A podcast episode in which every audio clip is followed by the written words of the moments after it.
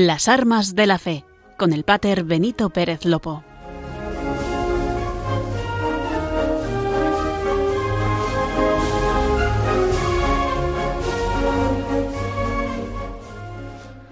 Muy buenas noches a todos los oyentes de Radio María. Reciban un cordial saludo. Les damos la bienvenida a esta nueva edición de Las Armas de la Fe, este espacio quincenal que nos regala Radio María, donde les traemos un poquito de la pastoral y también de la esencia del arzobispado castrense de España.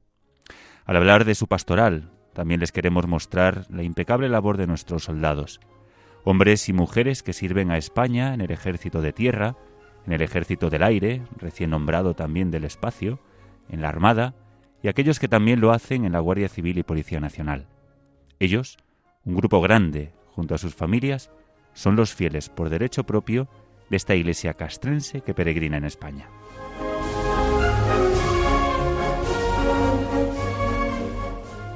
Quisiéramos empezar este programa lanzándole un par de preguntas. ¿Qué es para ustedes la disciplina? ¿Dónde son más disciplinados? Un viernes más tengo aquí a mi lado a mi compañera María Esteban. María, ¿te atreves a adelantarnos algo o lo vemos con detenimiento más adelante? Buenas noches, Pater, y buenas noches a todas las personas que nos acompañan en las armas de la fe. Bueno, yo creo que con tu pregunta anterior nos has dado una buena pista. Voy a ser disciplinada, así que seguimos el guion y lo vemos mejor en, un momento. Estupendo, María. Supiste salir a la perfección. Y si alguien debe ser disciplinado aquí en esta sala, pues son nuestros compañeros del control de sonido. Y hoy nos acompaña Marta Troyano.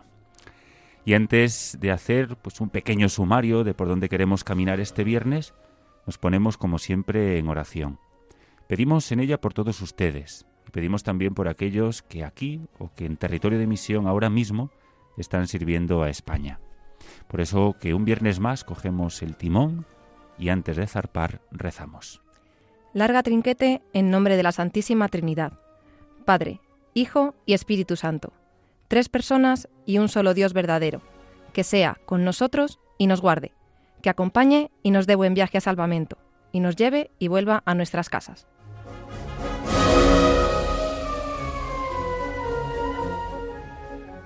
Y con las presentaciones iniciales, los saludos correspondientes y ya en vereda, nos metemos en materia en esta nueva edición del programa de las armas de la fe. En esta hora que tenemos por delante, pues queremos hablarles de esta iglesia personal, local, y le estamos hablando del arzobispado castrense de España. Esta parcela que atiende humana y espiritualmente a los hombres y mujeres que consagran su vida en el servicio a España en las Fuerzas Armadas y Cuerpos de Seguridad del Estado. En anteriores programas les hablábamos del valor castrense del patriotismo o del amor a la patria. Hace 15 días, para aquellos que son seguidores habituales, les veníamos hablando del compañerismo. Y hoy queremos hablarles de la disciplina, otro de los grandes valores que tienen, o al menos se le supone a nuestros militares, guardias civiles o policías nacionales. Precisamente esta tarde nos acompañará un guardia civil, el coronel ya retirado, don Tomás Villalba. Y en el mes de octubre, pues será casi obligado contar con un benemérito aquí.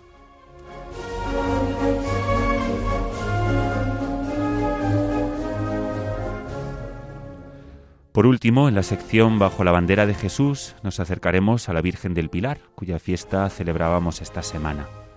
Poco tenemos que decir de ella, pero recordaremos por qué es patrona de la Guardia Civil y por qué tantos guardias le profesan tanto cariño. Hasta aquí, queridos oyentes, todo lo que queremos ofrecerles. Solo nos queda decirles que nos pueden seguir a través de la radio, pero también en la página web radiomaria.es. Y como siempre les recordamos, si nos quieren dejar algún comentario o sugerencia, pueden hacerlo enviando una carta aquí a los estudios de Radio María, en Paseo Lanceros número 2, 28024 de Madrid. Estaremos muy contentos de atenderles. Les repito la dirección, Paseo Lanceros número 2, 28024 de Madrid.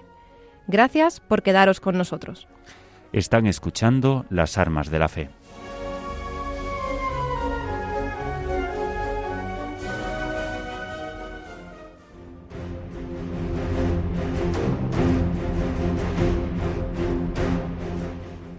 el arzobispado castrense ayer y hoy.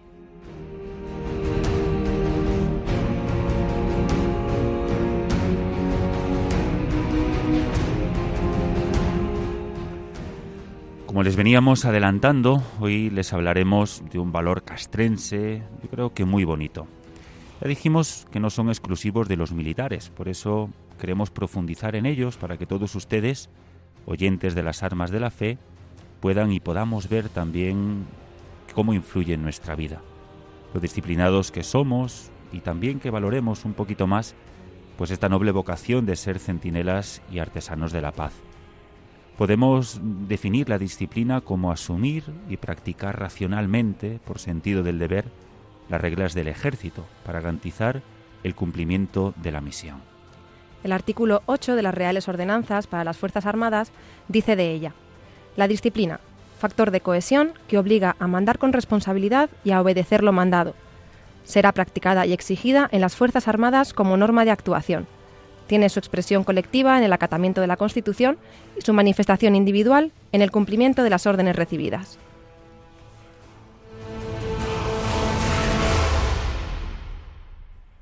Por lo tanto, sin miedo a equivocarnos y resumiendo mucho, podemos decir que la disciplina es, en primer lugar, la disposición del militar para obedecer con diligencia y exactitud las órdenes de sus superiores.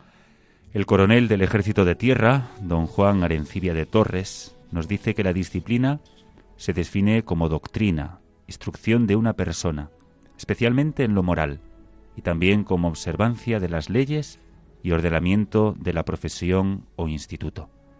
La disciplina envuelve ideas muy complejas, al parecer contradictorias o incompatibles, y sin embargo, simultáneas y correlativas de deberes y derechos, de estímulo y desaliento, de ímpetu y de presión, de elevación y humildad, de orgullo y de modestia, de premio y de castigo. La disciplina es la piedra clave que sostiene el arco del mando. Decimos que reina la disciplina en un grupo militar cuando la armonía interna del mismo trasciende a todos aquellos que la contemplan. Y por supuesto, sin justicia no puede existir la disciplina.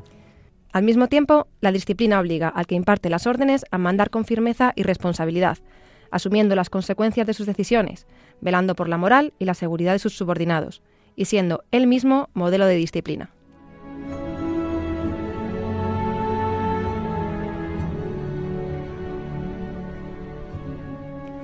En el decálogo del cadete queda reflejado cómo tener un gran espíritu militar, reflejando en su vocación y disciplina.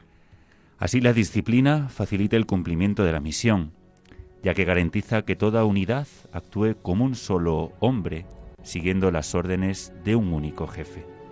Esta forma de obedecer no supone renunciar a la propia iniciativa y responsabilidad. Por el contrario, exige un esfuerzo intelectual para identificarse con los propósitos del mando y para comprometerse lealmente en su ejecución. La disciplina es deber y responsabilidad de todo militar practicar, exigir y fortalecerla, de forma que se convierta en una actitud permanente, incluso en aquellas situaciones más exigentes del combate. Cuando un ejército lo ha perdido todo, podemos decir que aún le queda la disciplina.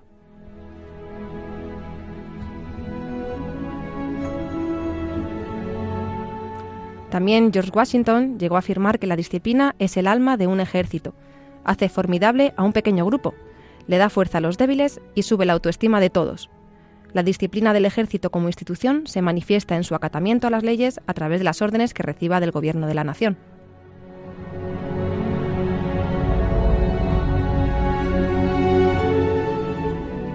Pero, ¿dónde empieza la disciplina?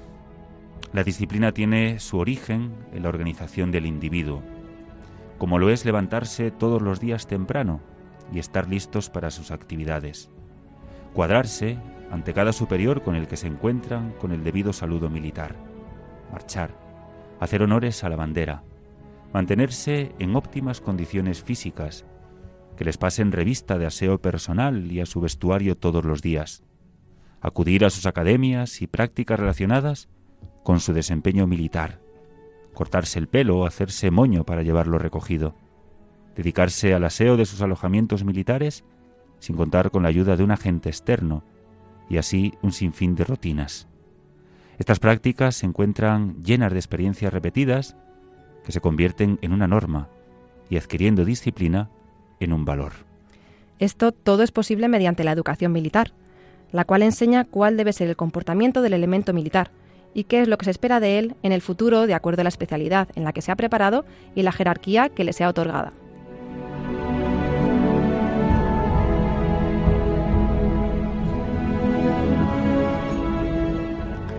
Por esa razón la disciplina es fundamental y configura la base de un ejército. Sin disciplina, el ejército no existiría. Sería un tropel de individuos y no una unidad, porque la disciplina hace crecer la habilidad de cada cual, coordina esas habilidades, acelera los movimientos, multiplica las fuerzas, ensancha los frentes de ataque sin disminuir su vigor, aumenta, en definitiva, la capacidad de resistencia. El individuo, al enfrentarse a diferentes situaciones, tiene límites sociales, físicos y psicológicos. Sin embargo, al encontrarse formando parte de un todo, se desinhibe y trata de superar los límites de quienes lo rodean, haciéndolo más fuerte.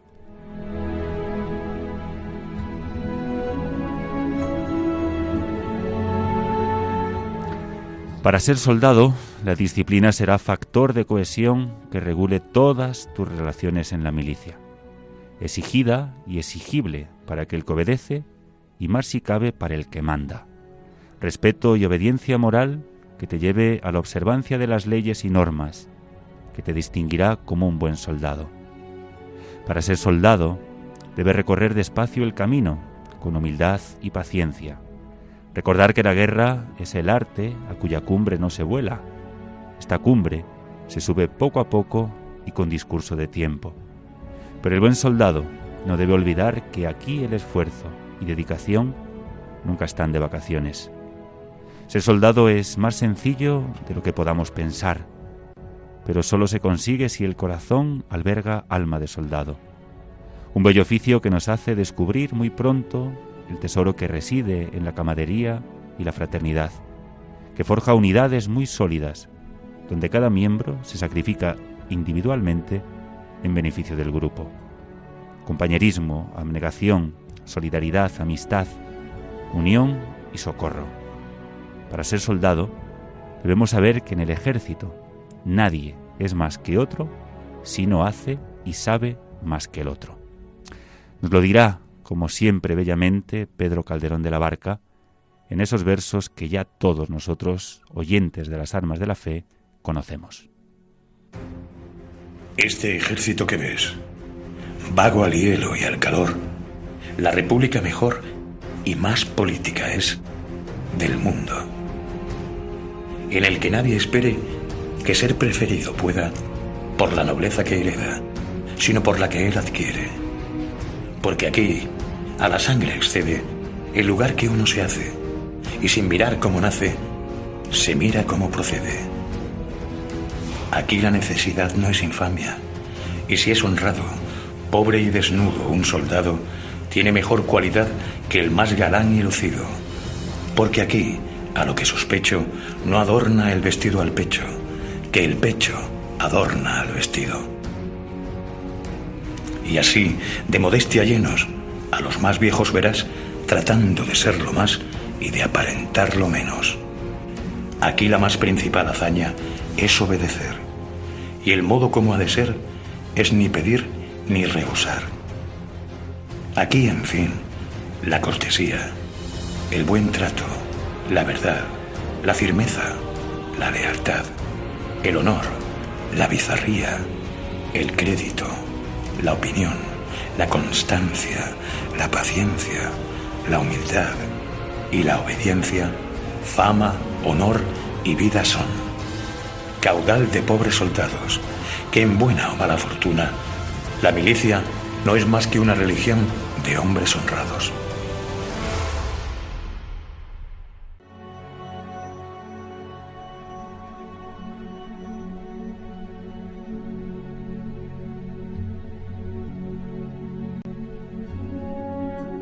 Extremos ahora un discurso de un conocido general que pronunció en una academia ya hace ya algunos años. En él hablaba de muchas virtudes castrenses, pero adquiría y de memoria pronunciaba un bellísimo párrafo sobre la disciplina. Decía, disciplina, nunca bien definida y comprometida. Disciplina, que no encierra mérito alguno cuando la condición del mando nos es grata y llevadera. Disciplina, que reviste su verdadero valor cuando el pensamiento aconseja lo contrario de lo que se nos manda, cuando el corazón pugna por levantarse en íntima rebeldía o cuando la arbitrariedad o el error van unidos a la acción del mando. Esta es la disciplina que os inculcamos. Esta es la disciplina que practicamos. Este es el ejemplo que os ofrecemos.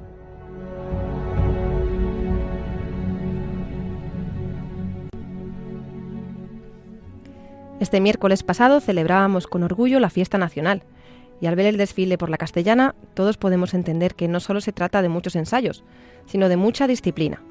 De tal manera que desde Ceuta hasta las escuelas de Ferrol, un sinfín de soldados de distintas unidades, cuerpos y ejércitos desfilaban bajo el mismo cielo y al mismo ritmo. También en ese día se celebró la patrona de la Guardia Civil, cuyos alumnos de las respectivas escuelas y academias de la Guardia Civil pues también desfilaron. Nuestro próximo invitado pues es un antiguo de la Guardia Civil. Hoy nos acompaña aquí en los estudios de la Radio de la Virgen Tomás Villalba de la Luz. Buenas noches, querido Tomás. Buenas noches, Pater.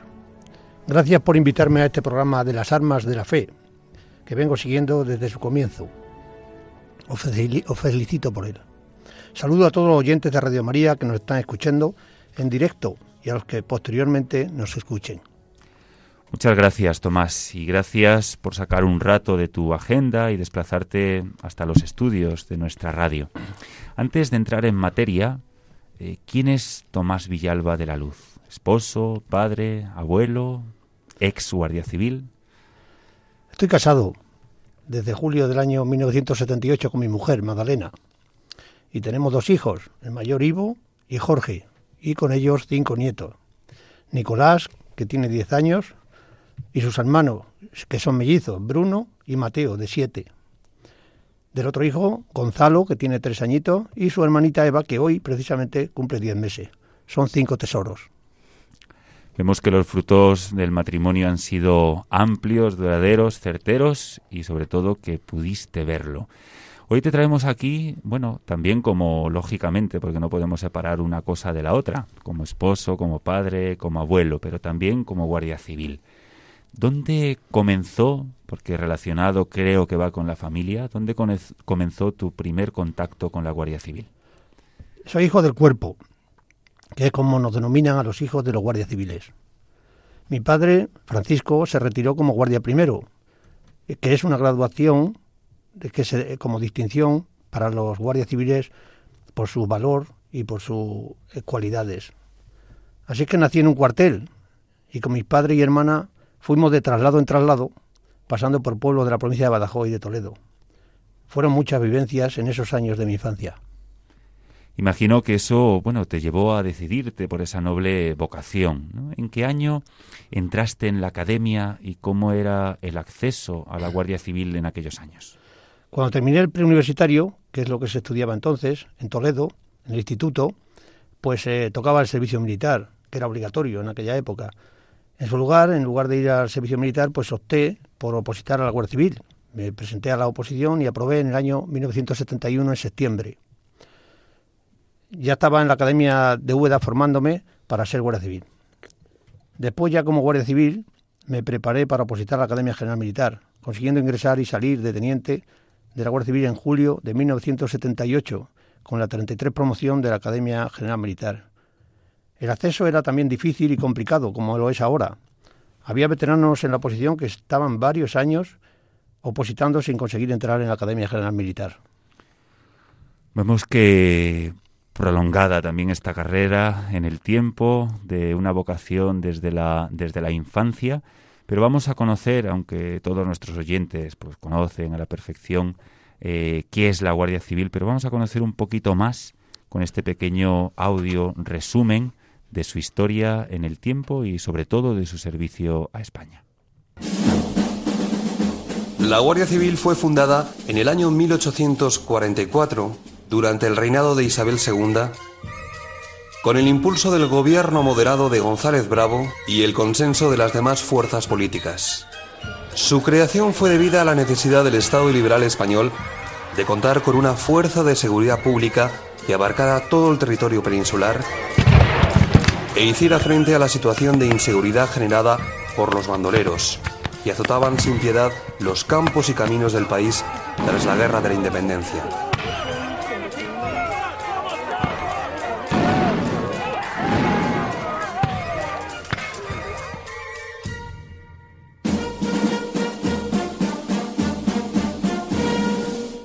Fue el entonces segundo duque de Ahumada, don Francisco Javier Girón y Ezpeleta, hombre de confianza del general Narváez y profundo conocedor de la realidad española, quien se encargaría de organizar el nuevo cuerpo. Para ello, tomó como ejemplo el modelo implantado en Francia con la gendarmería. Dotó al cuerpo de la famosa cartilla del Guardia Civil, siendo la propia reina Isabel II quien lo bautizó como Guardia Civil. De este modo, pasó a ser la primera fuerza de seguridad pública creada en España con ámbito nacional. En la cartilla, el duque de Ahumada diseñó la idiosincrasia del Guardia Civil. Fuerte disciplina, capacidad de sacrificio y espíritu benemérito. Unas características que definirían la condición del Guardia Civil como militar de profesión y servidor público de vocación. Gracias a esto, no tardó en demostrar una gran eficacia en las funciones que le fueron encomendadas. Sus servicios humanitarios, su honor y su rigor en el desempeño de sus funciones le granjearon muy pronto el respeto y la admiración del pueblo español, que pasó a denominarla con el sobrenombre de Benemérita, título que se hizo oficial a partir de octubre de 1929 y hasta la fecha. Así la conocemos como benemérita, por su espíritu benemérito y por su fuerte disciplina. Querido Tomás, siendo hijo del cuerpo, uno lleva, me imagino que mucho camino andado, pero con aquellos años, eh, siendo todavía tan joven, uno cuando entra en la AGM, cuando entra en la respectiva escuela y cuando va andando eh, por todos los destinos y por todo su día a día, ¿cómo lleva esa disciplina en su ser? Yo ya veía a mi padre seguir leal y fielmente las órdenes del cabo, comandante de puesto o de sargento, que solían ser los mandos más inmediatos que tenía. Más tarde me tocó vivir a mí eso mismo, ese mismo ambiente y comprender eso de la disciplina. A lo largo de mis 45 años de servicio, siempre tienes un jefe al que decir a sus órdenes y también muchos hombres a los que mandar y dirigir. Sin ese valor de la disciplina sería imposible llegar a la eficacia y eficiencia que permanentemente demuestran las instituciones con estructuras militares. Yo me acuerdo de los años de seminario menor, que aunque uno entrase con cierta educación, ¿no? sabiendo hacer la cama, etcétera, espero que no escuche mucho mi madre, la disciplina que te marcan, bueno, pues es muy distinta, ¿no? Sin una madre detrás, ¿no? Que vaya recogiéndolo todo y ordenándolo todo. ¿Qué recuerdos tienes de esos años de, de academia? Bueno, la academia, antes de entrar a la Academia Militar ya pasé por la Academia de Úbeda y aquella llevaba yo 19 años entonces y nada más llegar me tocaron encargarme de la limpieza y de toda la ropa sucia, así que eran verdaderos eh, cestos inmensos de la ropa de toda la compañía, 200 allí. O sea que te puedes imaginar, de estar en mi casa a pasar a, a lavar toneladas de ropa, ¿no? O sea, que cuando fui a la Academia General Militar ya llevaba yo... Eso para no creérselo demasiado, ¿no? Efectivamente. Lleva mucha, mucha mili, ¿no? O sea que tengo muy buenos recuerdos que los compartimos todos los compañeros cuando nos reunimos periódicamente en alguna comida de promoción, en aniversario, en cursos, etcétera. Recordamos los buenos momentos, recordamos a los protos, que como llamamos cariñosamente a los profesores de la academia, y también los momentos duros, que eran muchos, pero esos momentos duros nos iban forjando poco a poco, en la disciplina y en eh, física y mentalmente, ¿no? En la academia eh, general militar te preparan para dirigir a hombres y jugarse la vida. Eso, eso requiere una preparación física buena y, una buena preparación mental. La realidad siempre será más dura que las simulaciones, por muy duras que parezcan. la disciplina es una de esas columnas fundamentales para poder conseguirlo. Después eh, tocaremos un poco esa realidad que, siempre es más dura que todas las simulaciones propiamente. Pero antes eh, quisiera preguntarte, ¿no? Ya como hombre de, canas, ¿no? Siempre se escucha a los mayores y no tan mayores y parece que cada vez se escucha más que tenía que volver eh, la mili, ¿no? Esta ayudaba a forjar una disciplina ¿no? que favorecía a la sociedad. Pues sí, la verdad que toda la sociedad se beneficiaba de esa formación que se le impartía. En mi opinión, habría que volver a establecer un tipo de mili, lógicamente adaptado a la situación y a la época actual que podría recoger pues todo lo bueno que tenía la antigua mili. Todos habremos escuchado a conocidos cuando cuentan los que hacían la mili entonces, cuenta su experiencia, cuenta la experiencia de los bien que se iban con sus compañeros, que habían conocido uno de Galicia, habían conocido uno de Andalucía, habían, y con sus jefes. En general son muy buenos recuerdos. Los chicos cuando iban a ser, eran, cuando iban a la mili se les llamaba quintos y regresaban siendo hombres formados y disciplinados. Incluso los padres que no les dejaban fumar, delante de ellos cuando eran jóvenes. Cuando venían de la mili, pues ya podían fumar en su presencia. Y eran hombres, ¿no? Y ya eran hombres. Se consideraba ya cuando venían a mili, de bueno, tú ya está hecho. En la mili, pues se limpiaban la letrina y en la mili sudaban la camiseta. Y lo mismo el hijo, el hijo del pudiente que que era de menos pudiente. Y se juntaba allí un chico de Galicia con un chico de Andalucía, con un chico de Cataluña, con un chico del País Vasco.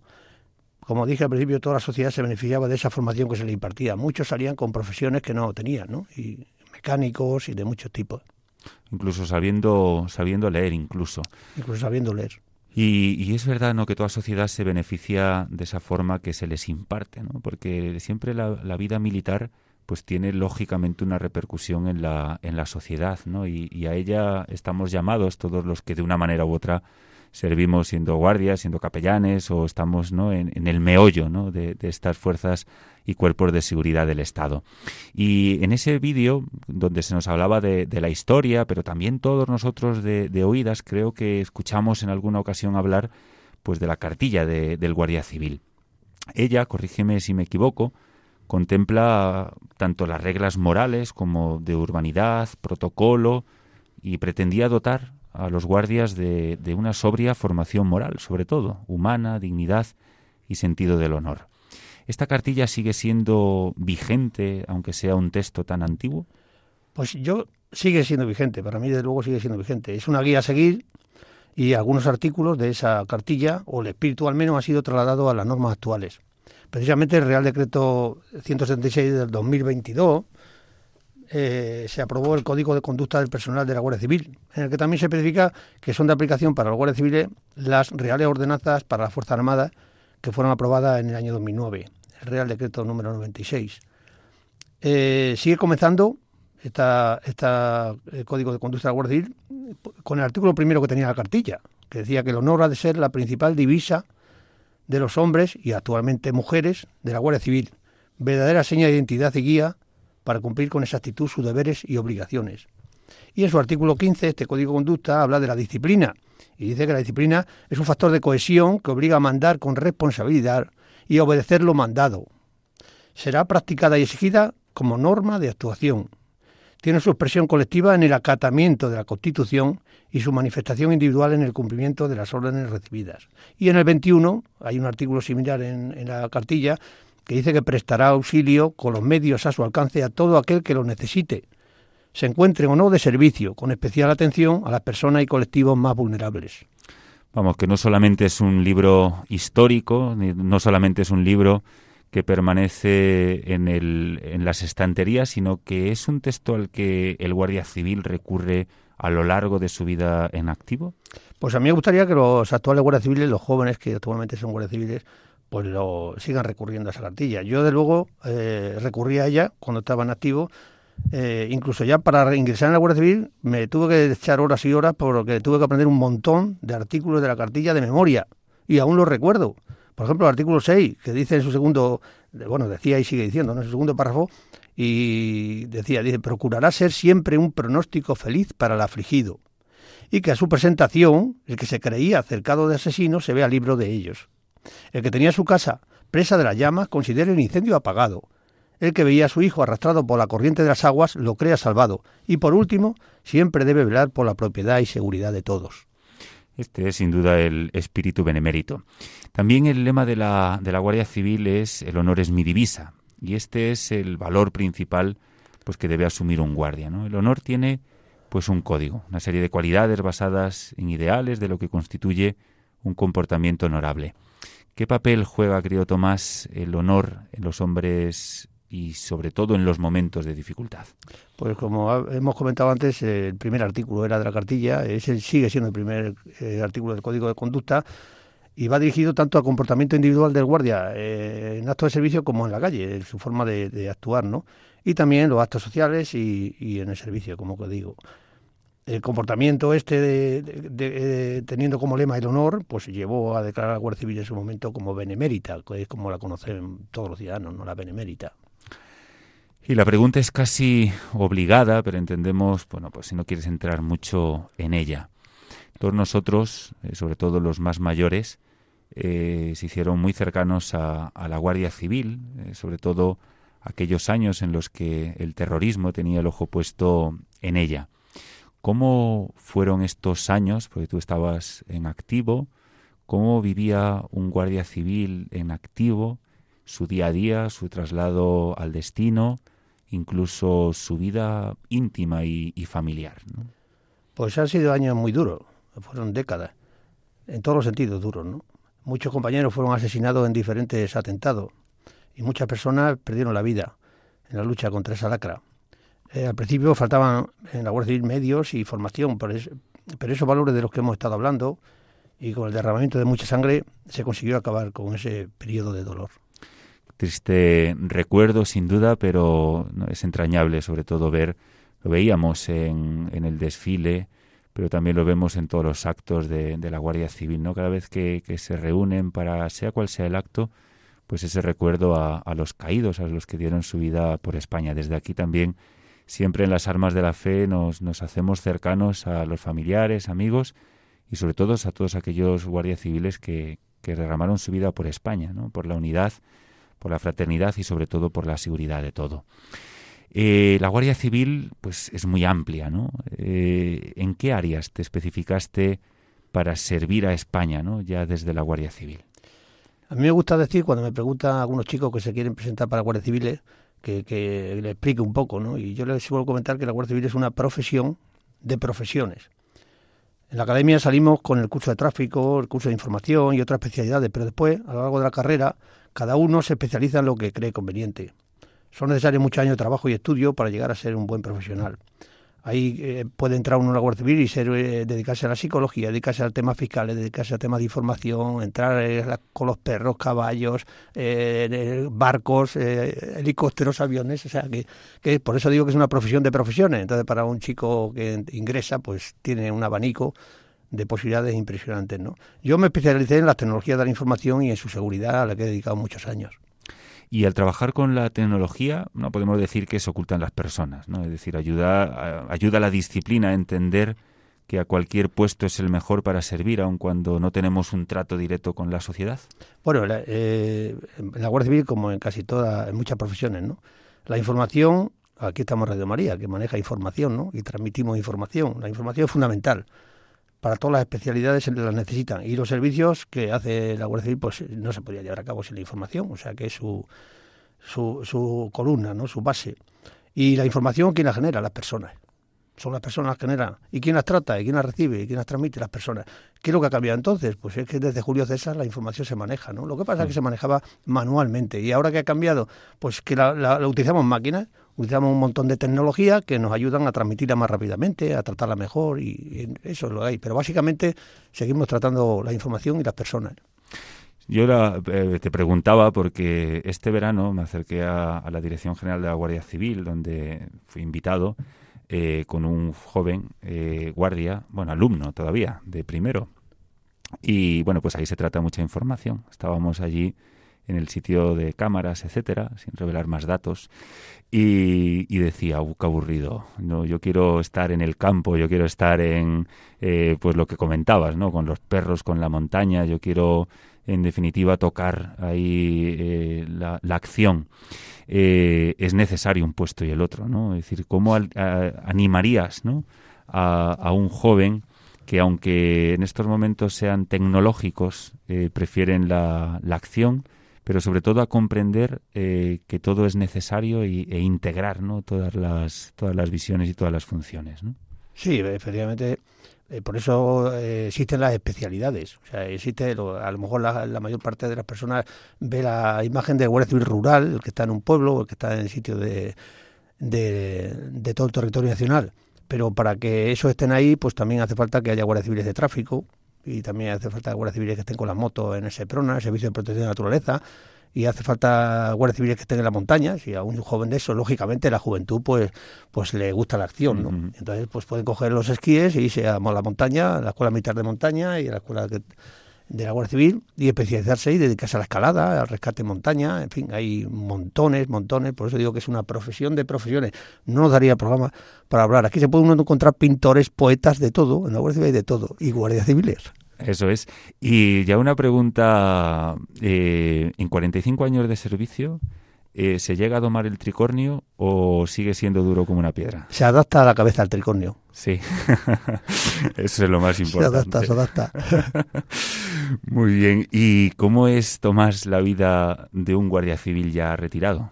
Bueno, pues esto parte de, esto es como el bautismo. Aquí uno ya queda queda una marca indeleble. O sea, que si uno se hace guardia civil, guardia civil para toda la vida, ¿no? Se hace guardia civil y muere como guardia civil. Mi mujer incluso dice que trabajo más ahora de retirado que cuando estaba en activo. La guardia civil es una vocación de servicio a las personas. Es una, por eso se llama guardia civil. Guardia civil, aquí protegemos a los civiles, a los ciudadanos. Yo he continuado ese servicio después de, de pasar retirado, pues entrando como voluntario de Caritas Castrense, que como sabéis es una diocesana más de las 70 que hay eh, en Caritas Española, la Confederación de Caritas Española. Y Caritas Castrense, precisamente este año, cumple 10 años desde su fundación. Eh, ahora está, tenemos al arzobispo, eh, don Juan Antonio. el anterior arzobispo, por desgracia, que Dios tenga su gloria, falleció en, a causa del COVID. Y existen en Caritas Castrense 41 caritas parroquiales distribuidas por todo el territorio nacional. O sea que, sigo mi labor de servicio ahí en, en Caritas y entre eso y mi colaboración con otras parroquias, incluso con la Santa María de la Dehesa, mm, efectivamente. la familia y mi nieto pues llenan mi día a día con la satisfacción de hacer lo debido. Hoy precisamente cumplía 75 eh, años eh, don Juan del Río. Eh, bueno, el Señor se lo llevó, se lo llevó antes de, de, poder retirarse en ese servicio a España que, que llevó en esta diócesis personal y sobre todo, bueno, pues siempre podemos decir de él, bueno, pues muchas, muchas eh, cualidades, pero una de ellas es el gran impulso que, que le dio a Caritas Castrense. Eh, ahí estás en el área de, de, comunicación, ¿no? en los servicios centrales, en el área de comunicación. ¿Cuál es eh, tu función, ¿no? o cuál es sobre todo eh, la transmisión de esa información a, día, a día de hoy. Todos los conocimientos que adquiriste en la Guardia Civil y que los manifiestas hoy o que los palpamos hoy y sobre todo los disfrutamos desde ese voluntariado ¿no? Eh, activo en Caritas Castrense. Bueno, yo eh, lógicamente cuando he trabajado en los temas de informática, pues he pasado por por todos los sitios donde se puede trabajar en, un, los sistemas de información, de programador, analista, explotación, comunicaciones, etcétera, etcétera. Y los últimos años dedicado a la seguridad. Pero lógicamente ya cuando llevaba más tiempo en, eh, me tocaba dirigir eh, servicios técnicos de, informática y entonces alejaba uno un poco de lo que es el teclear ya directamente en la, la programación, directamente, ¿no? Pero bueno, eh, aún lo tiene uno la base no para seguir haciéndolo. Así que cuando me llamaron de, me, engañaron y me, engañó uno de mi promoción. Oye Tomás, vete para acá y. Y me, engañó uno de mi promoción. A Caritas, que tú sabes esto de informática, a ver si nos puede ayudar aquí a hacerlo a la página web de Caritas Castrense.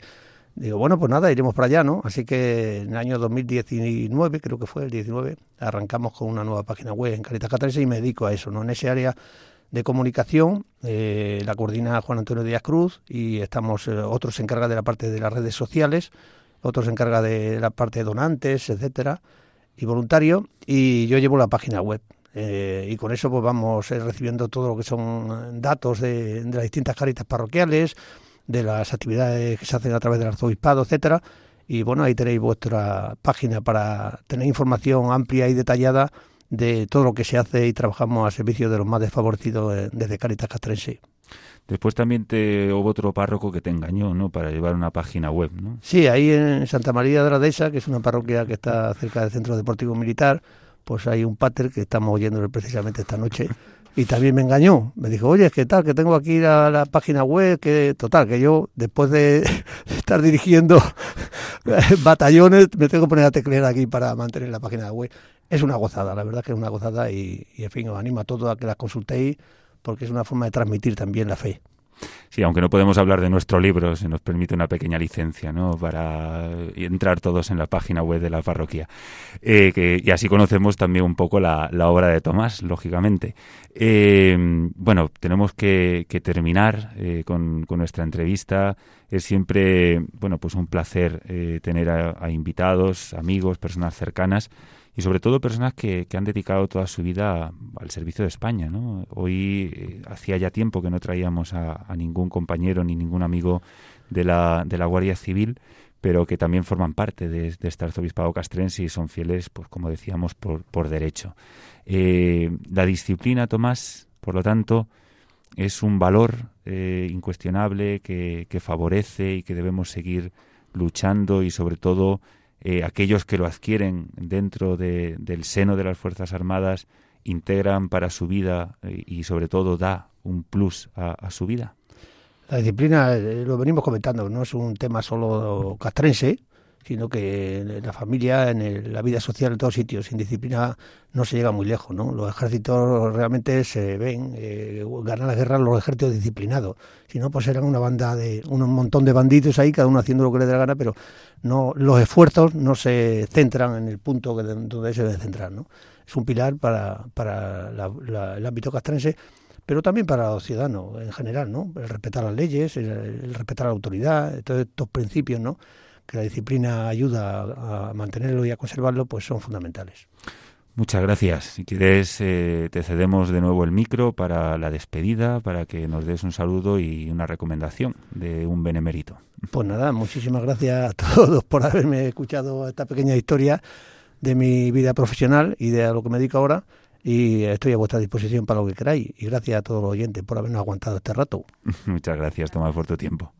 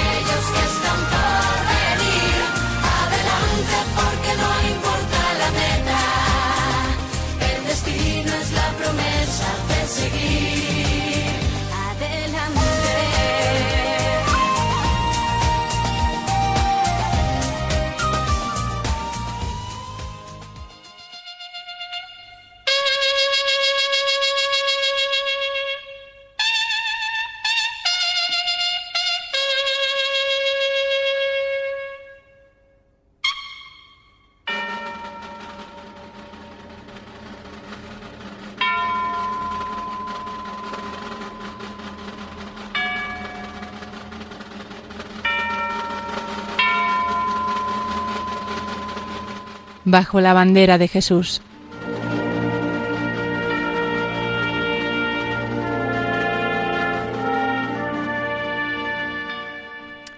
Esta semana hemos celebrado la fiesta de la Virgen del Pilar, patrona de la Hispanidad y de Zaragoza, pero también de la Guardia Civil y de otros cuerpos menos conocidos, como el de la Armada Submarina o el Cuerpo de Correos y Telégrafos. Sus orígenes se remontan al siglo I, cuando la Virgen María se apareció al apóstol Santiago, este se encontraba predicando en España, cuando a su paso por tierras zaragozanas sucedió algo que lo cambió todo. Santiago se encontraba con sus discípulos junto al río Ebro. Después de haber predicado en España, cansado y exhausto, al ver que nadie le hacía caso, decidió emprender su regreso. Pero cuando en ese momento oyó voces de los ángeles que cantaban Ave María, gracia plena, vio aparecer a la Virgen Madre de Cristo, de pie, sobre un pilar de mármol. La Virgen, que aún vivía, le pidió al apóstol que se construyese allí una iglesia, y éste se puso manos a la obra junto con la ayuda de sus discípulos. Antes de regresar a Judea, Santa, Santiago la consagró y le dio el título de Santa María del Pilar.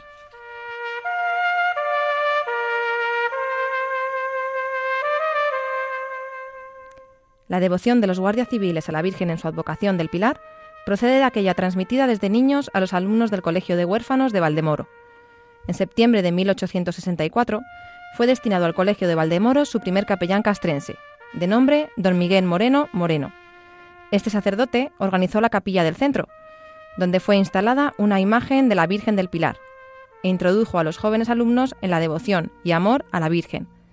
Por disposición recogida en el Boletín Oficial del Cuerpo el 24 de septiembre de 1864, se nombró patrona del Colegio de Guardias Jóvenes a la Virgen del Pilar.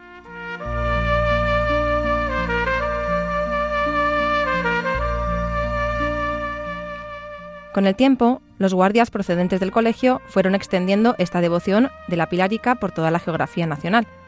Esta circunstancia fue determinante para que el 7 de enero de 1913 el director general del cuerpo, el general Aznar, solicitara la proclamación de la Virgen del Pilar como patrona de la Guardia Civil. La orden sería firmada por don Alfonso XIII, con fecha 8 de febrero, publicándose en los correspondientes diarios oficiales.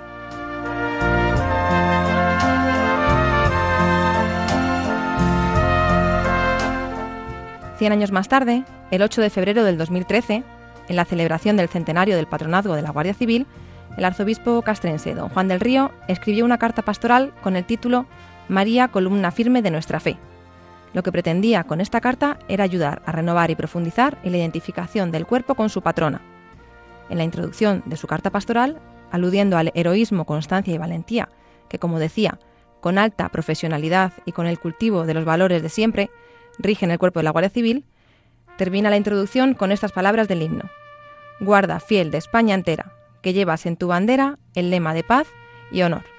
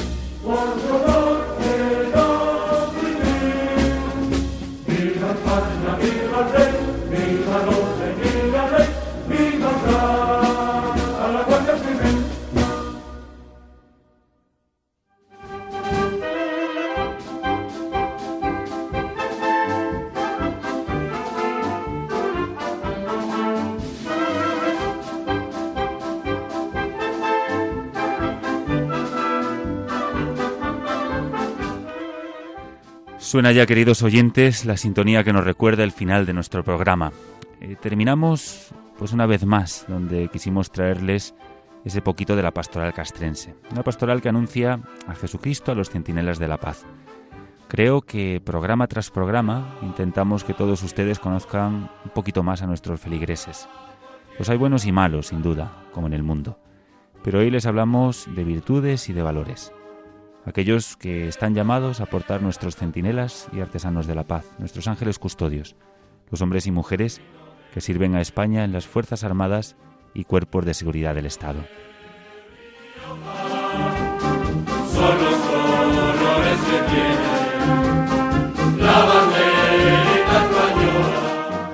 Sacrificio, lealtad, austeridad, disciplina, abnegación y espíritu benemérito.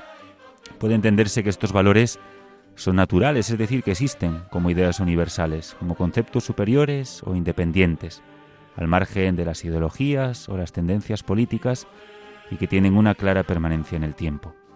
A pesar de la lejanía en el tiempo, desde su adopción por la Guardia Civil, la esencia de estos valores no ha dejado de ser compartida y apreciada por la sociedad a la que aquella sirve. La estima de la institución por parte de la sociedad tiene su fundamento en esta percepción común de estos valores como ideales. Su permanencia no supone una Guardia Civil anclada en el pasado, sino una institución que evoluciona y se adapta a la realidad social del momento y a su complejidad y que hace frente a las nuevas amenazas. Puede apreciarse lo aventajado de la visión del duque de Ahumada si se considera que los valores que contienen la cartilla han trascendido a su época e inspiran actualmente a las mujeres y hombres que hoy integran la Guardia Civil. Nos acompañó en este día Tomás Villalba de la Luz, coronel retirado de la Guardia Civil. Pudimos no solamente conocerle, sino también ver su visión de la disciplina y cómo ésta se integra en el ser humano, en los hijos del cuerpo y en el mismo cuerpo. En Bajo la bandera de Jesús pudimos acercarnos pues un poquito más a la Guardia Civil con su patrona la Virgen del Pilar. Recordarles que pueden volver a escuchar este programa en el podcast de Radio María en la web de radiomaria.es. Y si nos quieren dejar algún comentario o sugerencia, pueden escribirnos aquí a los estudios de Radio María en Paseo Lanceros número 2, 28024 de Madrid. Les repito la dirección, Paseo Lanceros número 2, 28024 de Madrid. Continuamos la programación de Radio María con sus informativos. Nosotros nos volveremos a escuchar, si Dios quiere, el próximo viernes 28 de octubre a las 9 de la noche, las 8 en Canarias. Hasta entonces, como no puede ser de otra manera, les damos las gracias de corazón por acompañarnos a lo largo de esta hora y les pedimos pues que no dejen de rezar por nosotros, por nuestro arzobispo, por todos los capellanes. Recen también por nuestros seminaristas. Háganlo, como siempre, por los que ahora mismo están sirviendo a España, para que nosotros gocemos de paz, libertad y tranquilidad. Tantos guardias civiles por nuestras carreteras, en nuestros puestos de servicio ahora mismo también policías nacionales y militares aquí y más allá de nuestras fronteras. Y una última oración, como siempre les pedimos, por María Esteban y un servidor. Recuerden, el próximo programa, el viernes 28 de octubre, a las 9 de la noche, las 8 en Canarias. Que Dios les bendiga.